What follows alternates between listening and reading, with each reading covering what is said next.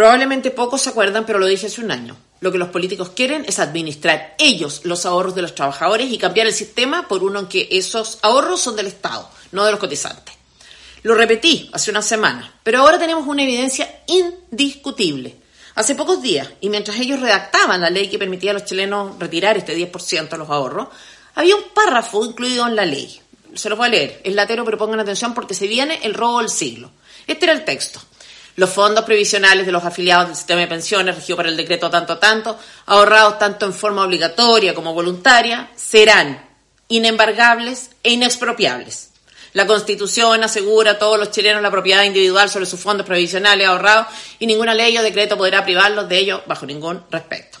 En simple, este texto dejaba por escrito un compromiso que aseguraba a las personas que han ahorrado que seguirían siendo dueñas de esos ahorros y que esa plata no se podía, repito, expropiar ni embargar.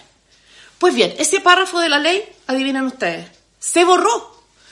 Quiero repetir, porque esto es gravísimo. Los parlamentarios tacharon este texto, lo sacaron y aprobaron la ley sin esa aclaración. La excusa, consideraron innecesario dejar por escrito eso, que la plata que hoy está en la AFP es de propiedad de los ahorrantes. Raro, ¿no? ¿Y saben ustedes cuál es la razón que dieron? ¿Saben por qué dijeron que sobraba aclarar? Es que esto ya es insólito. Porque ya estaba en la Constitución. Porque la Constitución ya le daba a los chilenos esa seguridad. Pero si estamos hablando de la Constitución que ellos quieren cambiar, ¿qué seguridad vamos a tener entonces? Por si todavía a algunos les queda una duda, la Comisión de Constitución del Senado va a retomar el siguiente tema. Atentos de nuevo. La nacionalización de los fondos de pensiones. Nacionalización. O sea, dejan de ser de cada persona, dejan de ser heredables, dejan de ser eh, retirables. Y esa plata queda en manos de gobiernos y políticos de turno. Voy a advertir, por tanto, lo que viene ahora. Van a empezar a hablar de solidaridad, de tomar esa plata y repartirla a ellos con la generosidad que acostumbran.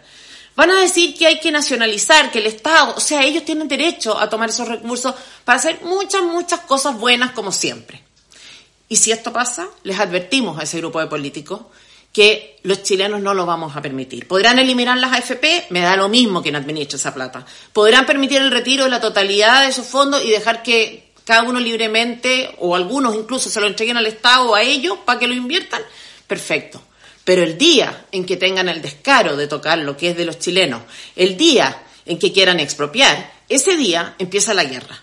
Porque no vamos a ser esclavos del patrón Estado. Y no se les olvide que todas las guerras de la historia de la humanidad, todas, han tenido que ver con el robo. Por eso invito a los chilenos a salir a la calle, a pararse ante la moneda, a exigir y a dar un voto de rechazo a todos estos delincuentes que tenemos en el aparato del Estado.